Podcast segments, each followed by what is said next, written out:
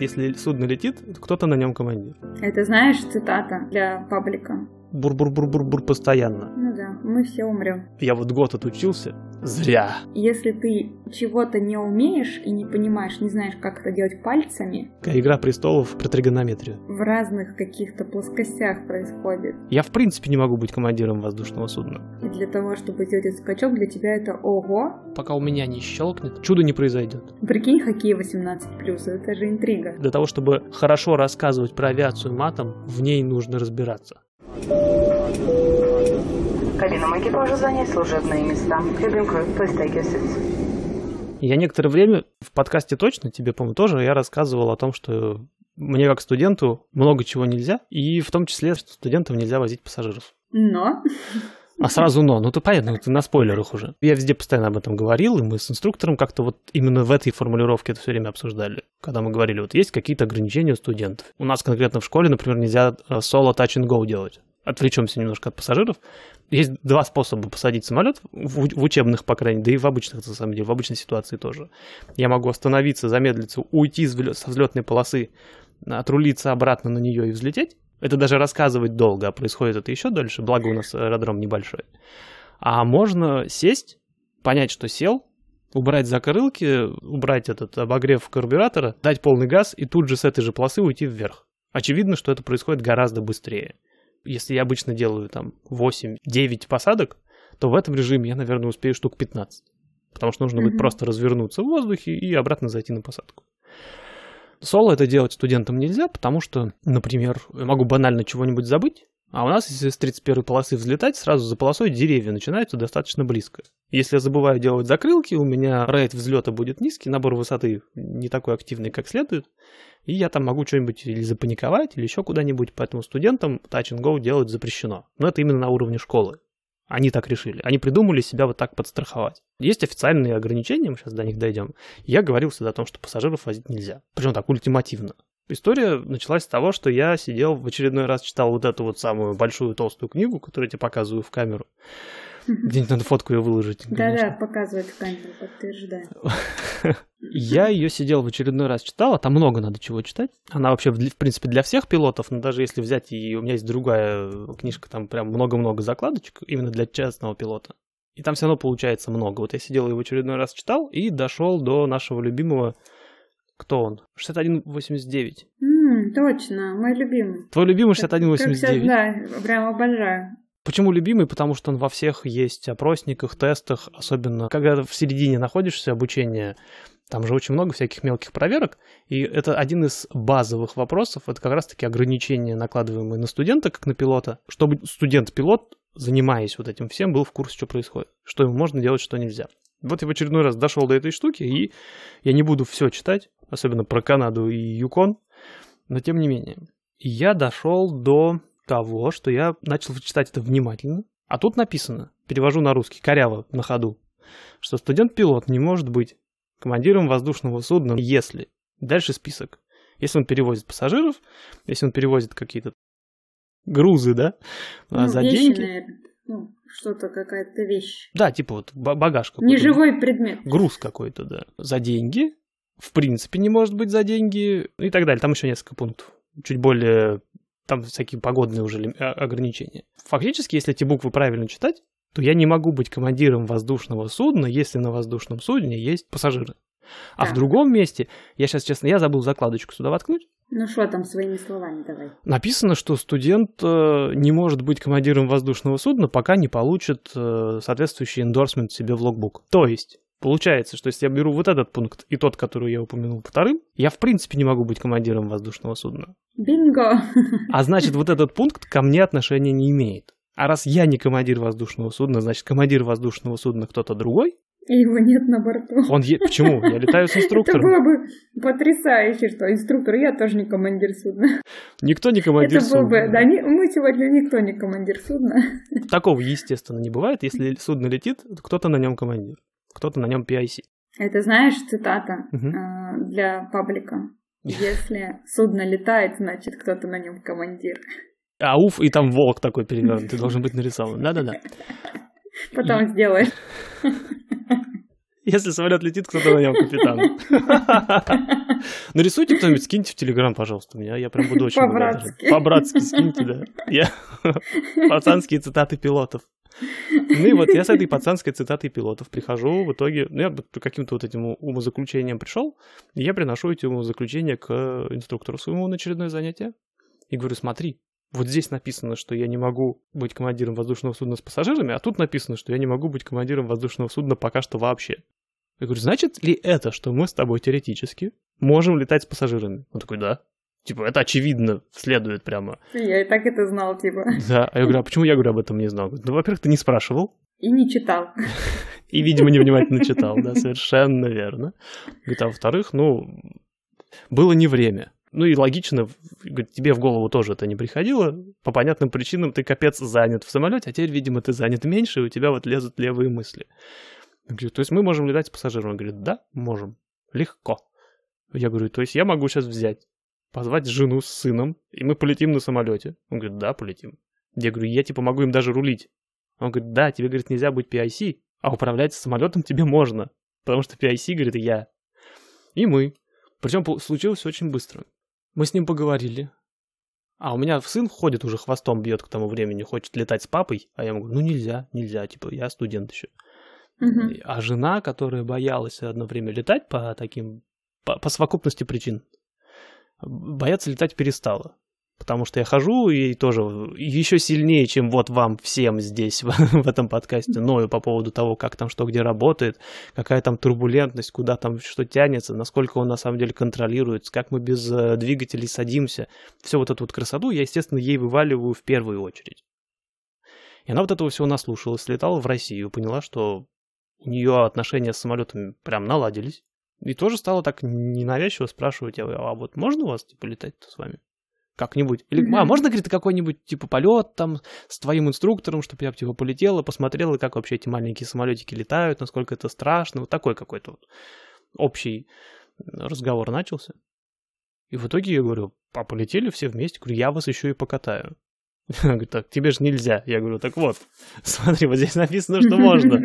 Я говорю, я уже обсудил все с инструктором, можно на самом деле, и все получится. И там все получилось буквально там через два дня. Сели и реально полетели в нашу тренировочную зону с женой и сыном сзади у меня. Причем я полностью все сам руками делаю. Единственное, инструктор молодец, кстати, отдельная тема для разговора. Инструктор молодец, и он мне ненавязчиво, там где, где руками, где педалькой, э, некоторые косячки поправлял, но в целом э, я летел сам, и задача была, мы с ним даже немножко обсуждали, задача полета, в отличие от обычного моего занятия, была в том, чтобы пассажирам было комфортно лететь. А не исправлять твои косяки. Он, тебя, он был бро, он тебя прикрывал. Он меня прикрыл очень хорошо. И по радиообмену меня там прикрыл, потому что это совершенно особое чувство. Одно, ну, дело, безусловно. когда, одно дело, когда я лечу сам, я сам себе главный, а во-вторых, я точно знаю, что второй человек, который со мной сидит, он вообще ко всему готов. Прям вот, у него не будет вопросов. Во-первых, он знает, как это все работает, во-вторых, он знает, чего от меня ждать уже к тому времени. И, а тут сидят люди, которые, как бы, во-первых, мне с ними еще жить. Ничего себе. Ну да, я планирую еще некоторое время, по крайней мере, с ними просуществовать бок о бок. Какое-то длительное. А с другой стороны, сын-то ладно, ему больше развлечений. А Юлька, она как бы... Я понимаю, что это человек, который, не, во-первых, не понимает в деталях, что происходит. Все, все новое, все другое. А с другой стороны, блин, Цесна — это не Airbus, блин, и не Boeing. Ну, это конечно. такая специфическая штука. Я очень сильно надеюсь, что ты доберешься когда-нибудь до них. Вот, найдешь время.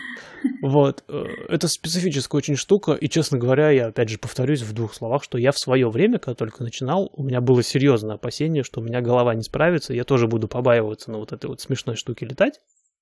Потом mm-hmm. я быстро понял, что это не так, что это все классно, здорово и безопасно, но тем не менее, нам надо сделать определенный шаг внутри себя где-то.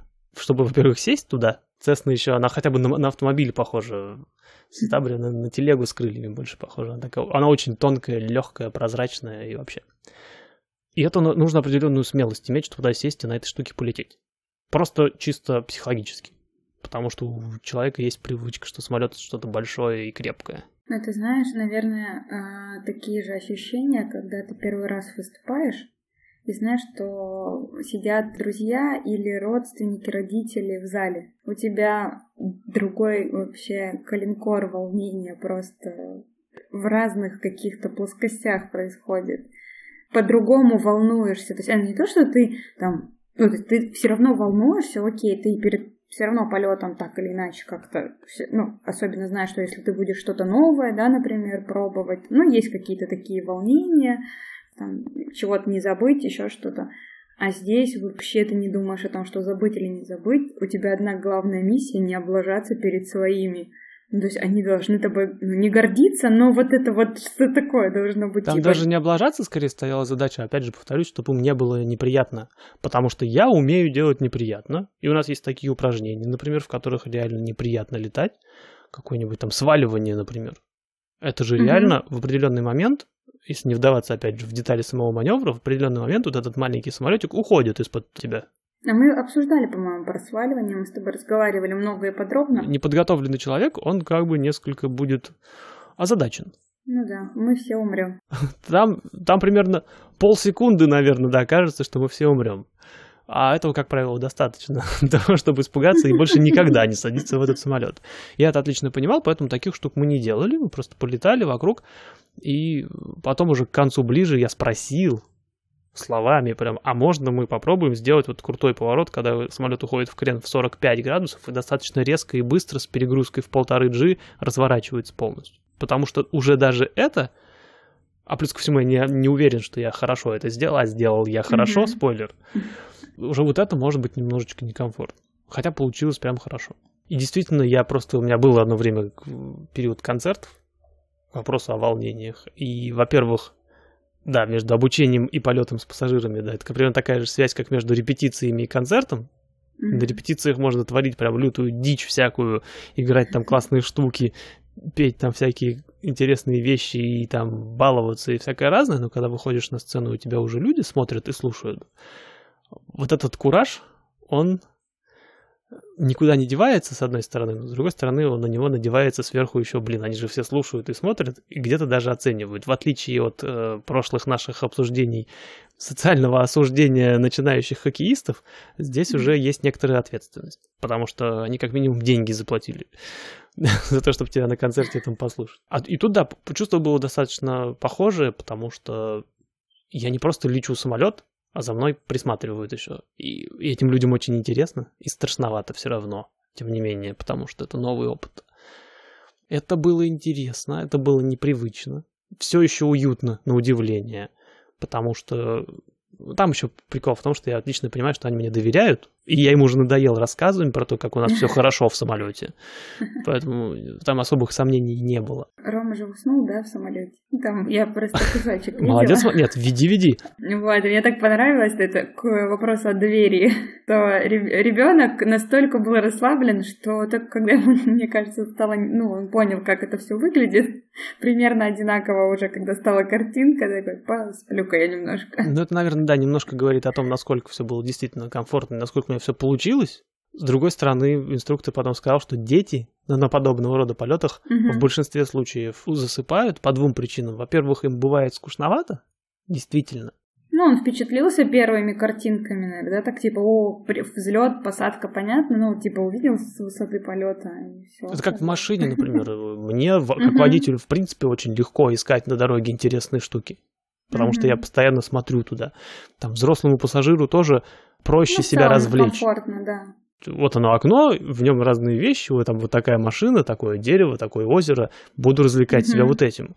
Детям с этим сложнее, потому что для них все эти машины, озера и деревья, они все одинаковые, и им mm-hmm. сложновато вот это вот цепляться, у них нету якорей. И они засыпают в машинах по этим же причинам, потому что им скучно ехать. Плюс ритмичность есть, тебя укачивает. Да, там еще двигатель, ну, вот этот вот бур-бур-бур-бур-бур постоянно. Угу. А, наушники надеты, и вот этот вот шум двигателя превращается просто в какой-то вот шум на фоне. И плюс ко всему, потом мы уже поняли, лететь на самолете, на Цесне, точки зрения комфорта, лучше, чем ехать на машине даже по хорошей дороге, потому что его, ну, если никаких там турбулентностей нету, угу. его практически не трясет. Угу. Он же летит нежно, аккуратно, Короче, он убаюкался в итоге. Вот. А второй момент в том, что подсознательно даже взрослые, даже пассажиры, я молчу про водителей, они как-то очень аккуратно в окна смотрят. Потому что это наша вестибулярная система. Мгм. она с ума сходит, когда человек сидит, но при этом перемещается. У нас организм к этому не готов. Но эта штука, благо, тренируется. И мы, взрослые люди, привыкли к этой штуке и в машинах, и в самолетах вот этих маленьких. Очень осторожно на самом деле, хотя мы этого уже не замечаем, смотрим в окна, следим за объектами, чтобы не поймать вот эту вот э, рассинхрон Мгм. дурацкий. Мгм. Почему все советы говорят, например, если вас укачивают, смотрите вперед. Потому что там Да, конечно. меньше предметов движется. Смотреть в боковое стекло всегда чуть более опасно. Но даже туда мы уже умеем смотреть так, чтобы нас не э, размотало. Обычно укачивает, когда ты вообще не смотришь, но движешься вот это вот. Да, ну, если- если ты в сознании не спишь, я имею в виду, а именно когда этот, знаешь, когда почему в такси сзади укачивает, особенно, ну, человек смотрит в телефон или там в ноутбук э, куда-то, то есть у него есть фокус внимания в другом, его очень быстро начинает мутить. Ну, там две крайности, да. Если вообще не смотреть, начинает укачивать, потому что происходит движуха, а организм Мгм. никуда не движется. И второй, наоборот, если наоборот смотреть в боковые окна постоянно, например, тоже можно эту штуку поймать, потому что наоборот, мозг видит, что все куда-то перемещается, организм при этом ничего для этого не предпринимает, что происходит. Да. Мгм. Это две крайности, в которые не надо впадать. Если как-то вот между этим находиться, то нормально. И почему говорят, смотрите вперед. Там ничего не движется, потому что у вас будет Мгм. немножко вот синхронизуется. Статики. Да, дети этого не умеют. Детей поэтому в машинах чаще укачивают, как правило. И вот в самолете их тоже, мы потом с ним же тоже разговаривали. Его немножко подукачало, Мгм. соответственно, у него немножко, он немножко отвлекся, и тут его убаюкало. Вот он и уснул, собственно. Ну, это что-то около примерно половины полета. И это даже хорошо, потому что если ребенок заскучает в самолете, все равно надо еще вернуться и сесть. То есть нельзя сразу прекратить аттракцион. Ну да. Нету кнопки стоп. Поэтому хорошо у них, что у них есть такой вот режим, когда им скучно и не очень хорошо, они засыпают, и им норм. Я сам до сих пор этим пользуюсь, когда мне скучно или не очень хорошо, я засыпаю. Не обязательно в машине, просто засып- за- засни на, на часок, и нормально все будет. Так, этот детский прием работает, да, он действительно уснул, но, говорю, это еще раз говорит о том, что у меня, наверное, получилось нормально полететь. Ну да, я тоже так думаю, что это было очень миленько. Да, воодушевляющая такая штука получилась, потому что мы уже упоминали о том, что... А, мы в чате в Телеграме упоминали о том, что инструкторы молодцы.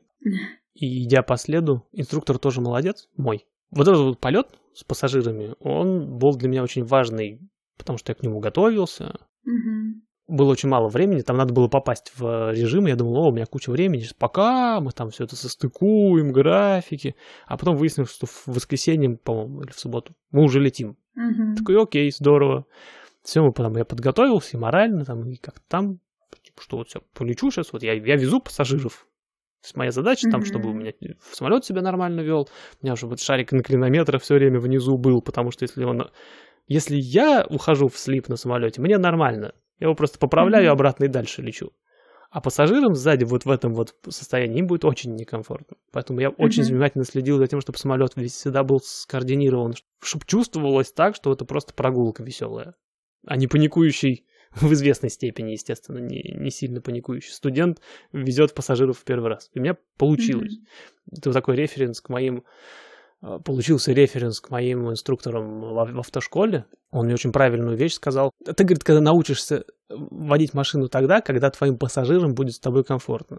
Да, безопасно. Он, он говорил про машину, да, то есть когда пассажиры не будут переработать просто ехать с тобой и, и все. И заниматься какими-то своими делами. Да, в целом, да, да. не думать о том, как они доедут. И получился такой вот рефрен, как раз вот, а, у меня сильно это засело в голове, особенно когда я переехал и действительно начал водить машину, а не учиться. И когда мне пришлось возить пассажиров, это была главная инструкция, которая у меня в голове вот пульсировала. То есть едь так, чтобы всем было комфортно, и, ну, мне в том числе. И у меня это получалось, и, и здесь получился такой же рефрен, потому что и полет прошел хорошо, и вот те самые косячки, которые инструктор типа исправлял, они были маленькие. Это типа вот опять же, где-то не скоординировано, где-то он на радиообмен вышел вместо меня, потому что я все равно, у меня вся спина мокрая, хотя мы ничего не делаем специфического, она мокрая просто потому, что я какую-то более ответственную штуку делаю. И в целом, ну то есть мои не заметили вообще, что что-то где-то там. Единственное, на посадке мы немножко провалились, но мы не можем турбулентность предсказать никак. Она потом уже говорит, говорит, было бы здорово, если бы вы предупреждали, когда типа будет трясти. Я говорю, было бы здорово, если бы нас кто-нибудь предупреждал об этом. Такие какие-то моменты были, но это авиация, тут никуда не денешься. Но в целом все прошло очень хорошо, и я вот на вот этой вот волне, что типа пассажирам моим было комфортно. Я такой, во, царь во дворца. Научился летать, я теперь пилот, я все умею, я все могу. И на самом деле, как мы потом уже обсудили с инструктором, это было недалеко от правды, и все хорошо и правильно. Но он у меня, повторюсь, молодец. Следующее же занятие, точнее на этом мы прощаемся, он говорит, ты говорит, дома запланируй там полет, прям план составь, там частоты, курсы, вот в такой-то, в новый причем аэродром, причем через горы надо перелететь. Там горы не очень высокие, наверное, футов. Где мы пролетали полторы или две тысячи футов, я точно помню, потому что на карте нарисовано, сколько там в метрах. Переведите. Google работает, переводит футы в метры, как делать нечего. Вот. Он говорит, запланируй полет туда, полетим. Э, самолет летит надо мной опять. Вот, полетим. А у меня соседи шумят. У кого что? У кого что шумит, да. Вот, мы полетим туда, запланируем полет, полетим, новый аэродром, типа разведаем, будет весело. Там мы еще не были. Тем более там до побережья рукой подать. Потом, может быть, когда-нибудь полетим вообще в сторону океана. Если на машине туда 40 минут ехать на самолете, там вообще и ты уже там. Ну все, я запланировал карту, прям достал карту, там нарисовал какие-то кривульки. Он говорит, сам выбираешь, где точки поворота, сам выбираешь, как лететь будешь, высоты, все делаешь сам. Я такой, ну все классно, сейчас все сделаем. Более того, даже пару раз это делал для себя уже, потому что я читаю уже, мне же интересно, как там все выглядит, как все делать. Я немножко лезу вперед, как в школе делал. Читаю учебники на пару параграфов вперед, потому что интересно, что дальше будет. Такая игра престолов про тригонометрию. Я все это дело спланировал, весь такой довольный, классный, прихожу, все готово у меня практически. Там немножко не доделал, потому что не рассчитал. Мне пока много времени на это нужно просто. Садимся, все, полетели. Я на определенном этапе понимаю, что инструктор фактически меня оставил. То есть он сидит со мной в самолете, но практически ничего не делает. И когда совсем все начинает немножко не туда идти, он просто начинает мне говорить, что типа, теперь вот это, ты вот это забыл, вот это надо здесь уже пора вот так, здесь пора с этим выходить, ты этим не рассказал. Где, где твоя точка, где, где ты там собрался? А я же по карте, я эту гору никогда не видел, там такая ложбинка, туда дорога mm-hmm. проходит. Типа, а где ты сейчас находишься? А где тебе поворачивать? А какая у тебя высота? Следи за этим, следи за тем. Причем не так часто, это я просто перечисляю все, что мне говорил, на самом деле это немножко реже было, но это уже было в такие моменты, когда реально пора было вносить коррективы. То есть мой инструктор отпустил фактически меня одного в запланированный мной полет в новый аэродром. Более того, мы прилетели через горы, там еще облака появились. Мне нужно было на ходу вычислять, когда мне нужно начать снижаться, чтобы оказаться под облаками на высоте. У меня есть ограничение 500 футов под облаками. Чтобы я вошел под облака под правильным этим самым, на правильной высоте. И все это на ходу и сам. Я когда вернулся из этого полета, а там еще пара посадок была на этот новый аэродром. Я когда вернулся, у меня было острое ощущение, что я просто из рук вон плохо. Что вот есть пилоты, есть не пилоты, и есть я еще. Это было прямо вот как-то, как удар под дых, когда не ожидаешь. Я вернулся, я вот, простите за подробность, вообще весь мокрый был к, к, к, к моей посадке в базовом аэродроме. И у меня было острое ощущение, что я все, я никто просто. Я вот год отучился, зря. Так, и что в итоге? В итоге мы сели и э, пришли к тому, что... Причем в этот день практически не обсуждали. Мы молча посидели такие, покивали головами, типа, ну, вот, да? Вот что у нас есть. А потом уже где-то, наверное, через несколько дней, когда к следующему занятию приехал, я его прям посадил. Я говорю, вот и чё, говорю? Говорю, а как мне теперь возвращаться в самолет? Она говорит, ну смотри, здесь фишка в чем. Вот тот полет, который говорит, с пассажирами вот этот был, он был классный, здоровский, я видел, как ты ушел, типа, вот с горящими глазами прям. Это, это правда, на самом деле, это серьезно, это правильные выводы. Ты умеешь делать все, что ты там вот сделал. Второй полет, он тоже правда. Вот так ты на самом деле летаешь. И в итоге, говорит, выводы все, они где-то посередине лежат. Ты теоретически и практически готов очень уже ко многому, но когда представлен сам себе, и когда нужно все эти решения применять прямо сейчас, и когда это новая ситуация, и когда... А там еще такая плотная штука, то есть там много активностей подряд, ты теряешься. Ты без инструктора пока... То есть ты, грубо говоря, всегда знаешь, что он рядом, и это тебя немножечко, ну, делает полет комфортным морально, видимо. И ты, как только тебе дали возможность, типа, дай, чувак, я тебя все еще тут страхую, но давай мы посмотрим, чему ты научился, тут и все, поехало. Еще хуже даже, еще хуже. Э, до этого самого волшебного второго полета, тяжелого, это один из самых тяжелых полетов был э, чисто морально за всю мою историю обучения, наверное. Благодаря этому полету я понял одну простую вещь, что я не просто полагался на инструктора, что типа вот он есть, он поправит. Это правильный настрой, это очень правильный настрой. Я сейчас как-нибудь полечу, как умею. Если что-то будет не так, инструктор меня поймает. Это идеальный просто сценарий, потому что он для этого там и сидит. Я поступал как правило. Еще хуже. То есть, допустим, я лечу, там, условно говоря, какой-нибудь самый показательный пример, и самый опасный, наверное. Мы на посадку, например, заходим с ним в очередной раз, причем не первый раз за этот день, например, уже, за это занятие. Я типа захожу, я за... делаю этот поворот с бейс на финал, сбоку уже на полосу. За... Заход, посадка вот-вот произойдет. И я уже у меня есть эта привычка вслух все проговаривать, отчасти для того, чтобы формулировать в голове все достаточно хорошо. Вообще есть хорошая практика пилотам разговаривать вслух, даже если они летят, если он летит один. Угу. Это помогает собирать в кучу, то есть информация постоянно поступает, собирается в кучу, формулируется, и это твое решение. Ты его принял и озвучил. Когда летаешь с кем-то, это вообще требование, потому что второй, особенно инструктор, наверное, а тем более второй пилот, они должны быть в курсе, что происходит то есть самолет пошел влево не сам, не почему-то, он не падает на крыло, а потому что вот мы поворачиваем туда-то.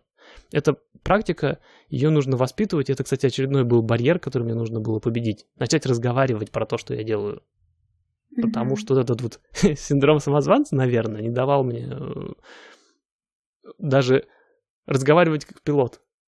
Это казалось немножко типа неудобно, типа, да кто я такой, а на самом деле это нужно мне. И вот тут получалось, что я не просто, например, вот мы заходим на посадку, я выворачиваю на финал, я понимаю, что я низковато, например, иду, и я такой, мы идем низко, нужно добавить газу, потому что там уже скорость э, э, нужно выдерживать, нельзя просто подняться. Ну, плюс ко всему обороты уже низкие, он не поднимется вверх, он начнет просто проваливаться вниз. Нужно просто газку дать, и он на этом же угле немножко поднимется и вернется на глиссаду. Я говорю, надо дать газу больше. И после этого ничего не происходит. Я не даю газу. Я жду подтверждения у инструктора. То есть я вроде как уже принял решение, но это решение ни к чему не приводит, пока инструктор не скажет «да, надо». И на это в лучшем случае уходит пара секунд, а в худшем случае, когда инструктор не хочет реагировать на вот эти мои, он хочет, чтобы это было мое решение, еще больше времени. А в реальной ситуации этого времени на посадке нет. Если самолет уже идет ниже глиссады, и он продолжит так делать, а если еще тенденция снижаться с нее еще есть, то он сядет не на полосу, а где-нибудь вон в те деревья. Такое. Он как раз в том полете, а полет, ну, он более безопасный, чем, например, вот эти посадки. Он как раз дал мне понять, что я, принимая решения, не начинаю их выполнять. Я жду, это фактически каждое мое вот это вот э, вслух принятое решение, это фактически вопрос инструктору, а пора ли? А в определенных ситуациях нету времени спрашивать, пора ли, надо делать. Нету просто времени потом будет исправлять какие-то ошибки. Особенно на посадках, например. Особенно на низких скоростях, на малых высотах. Любая ошибка, она все что угодно может случиться. И вот, это, вот этим он полетом он показал мне, что я лечу э, руками так, как он скажет мне лететь. А это для пилота нехорошо. И после этого я поймал себя на том, что я перестал его спрашивать. Прям вот отрубило. Последний, например, э, полет наш, когда пару дней назад я реально обратно почувствовал себя пилотом, причем сильнее, чем после того первого полета с пассажирами.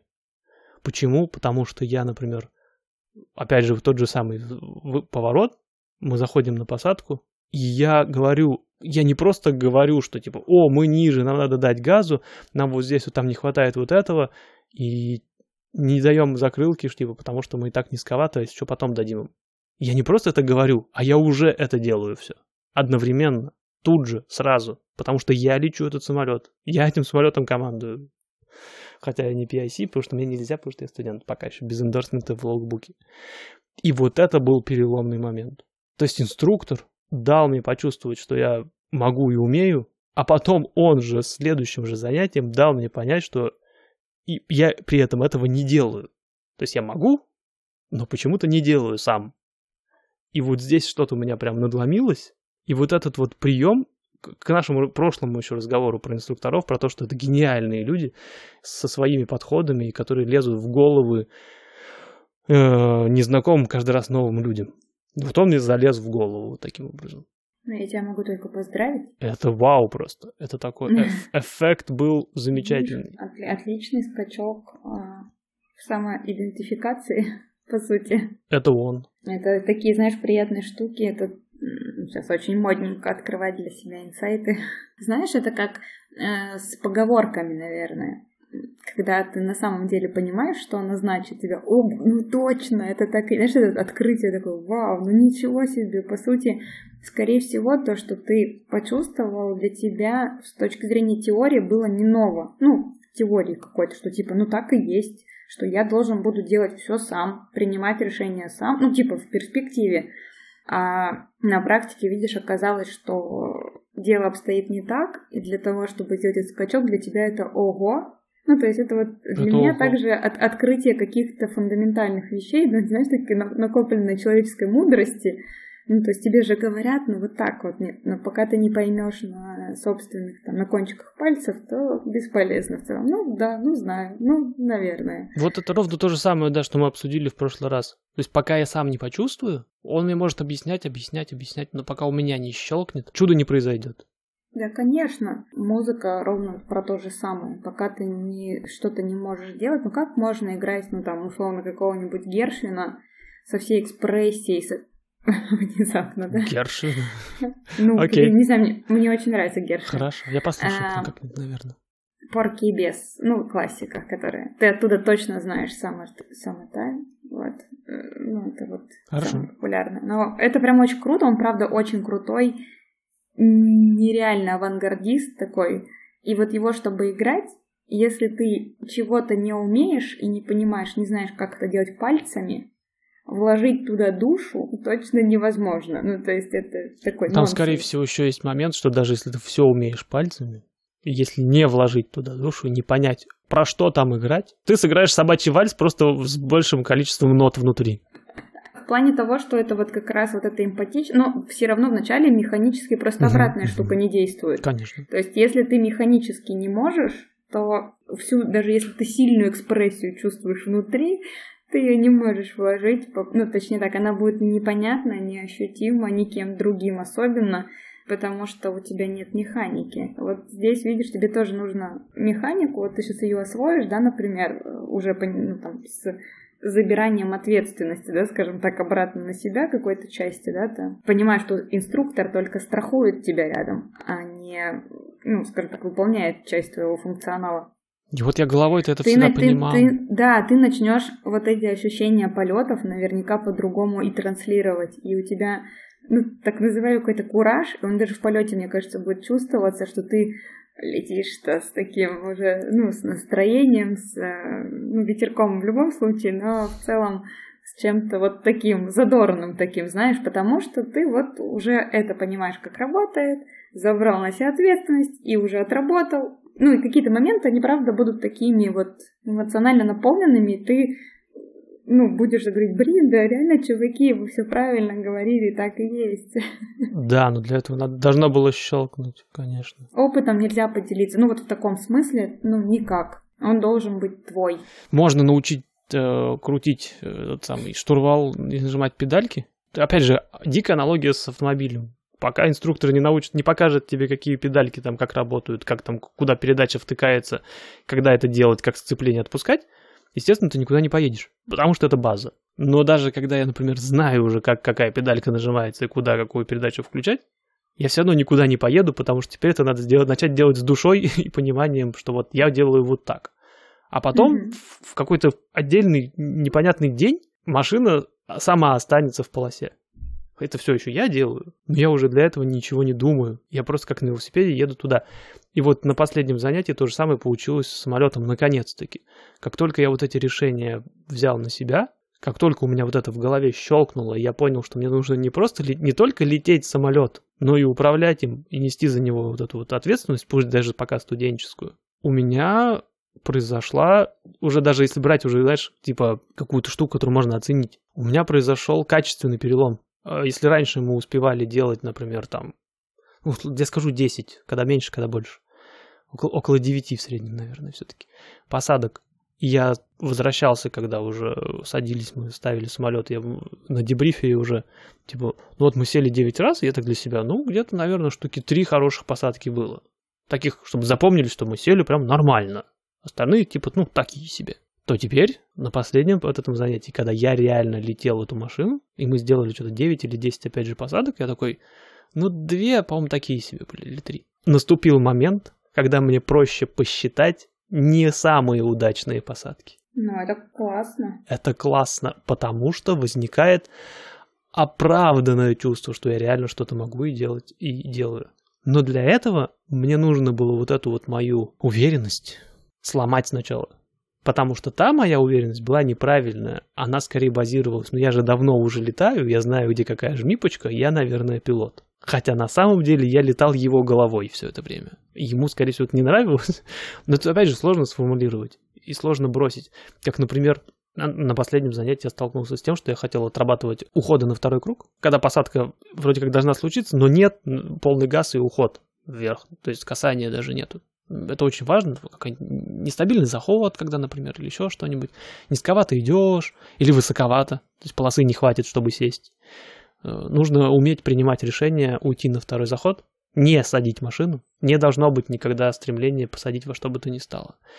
Я понял, что для меня это маневр, это все маневр. Уход на второй круг это такой маневр, потому что там несколько, некоторое количество действий, и потом пошел вверх.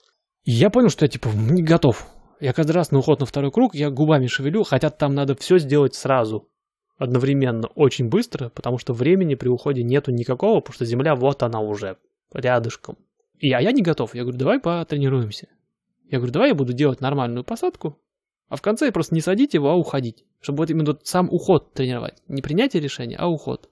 И я поймал себя на том, что если я знаю, что я не буду садить самолет заранее, то есть я уже понимаю, что этот самолет садиться на этом заходе не будет.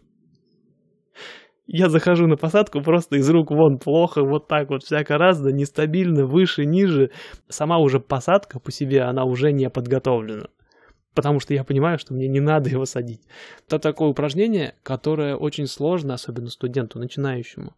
Очень сложно самому себе установить организовать его самому себе. Потом уже инструктор говорит, давай сделаем наоборот. Говорит, я тебе буду иногда на хороших посадках просто говорить, типа, уходим на второй круг. Чтобы посадка на сетапе была отработана вся-вся-вся-вся, а в конце уже типа облом, не будешь садиться. No joy.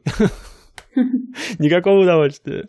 Иди уходи на второй круг, именно чтобы отработать уход на второй круг. А сам я, например, не могу этого пока сделать. Потому что я все еще, несмотря на то, что мы только что обсудили, какой я молодец и красавец, если я чего-то отрабатываю, если у меня какое-то упражнение, у меня все еще есть вот эта штука, когда я фиксируюсь на нем, а вокруг него еще полет происходит. Я захожу, у меня там, не знаю, стоит задача сесть с отключенным двигателем, но вокруг него же еще его надо все подготовить, до туда долететь, со всеми по радио поговорить.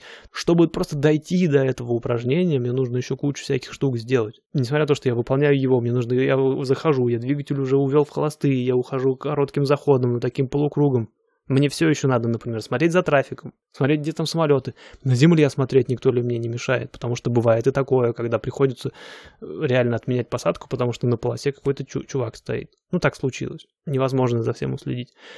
Башня может отправить на второй круг. Кто-то задержался на полосе. Там же тоже все студенты. У меня еще прикол в том, что я летаю вокруг э, аэродрома со студентами. Такими же, как и ты. С такими же, как и я, а то и интереснее. И хуже. Да.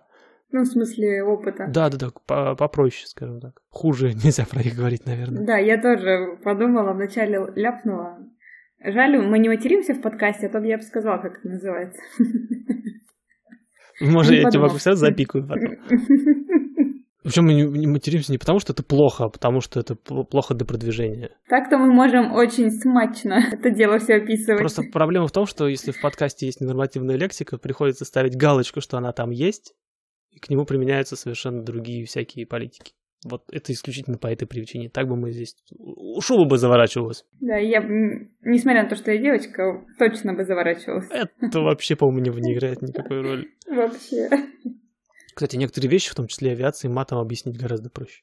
Да, как и все. Ты думаешь, почему настройки родной мат?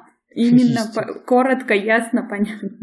Единственное, это не работает с обучением, потому что для того, чтобы хорошо рассказывать про авиацию матом, в ней нужно разбираться. Потому что там вот там идут оттенки уже. Понимаешь? Но, с другой стороны, ты бы про свои ощущения ты бы мог точно живописно рассказать. Так чисто технически мне про хоккей, наверное, матом больше интереснее рассказывать, чем про авиацию. Авиация для меня какая-то другая немножко. Ну, это когда ты надумаешь вести хоккейный подкаст, он будет 18+, ну, то есть нецензурный. Прикинь, хоккей 18+, это же интрига, что там такого? АСМР хоккей 18+.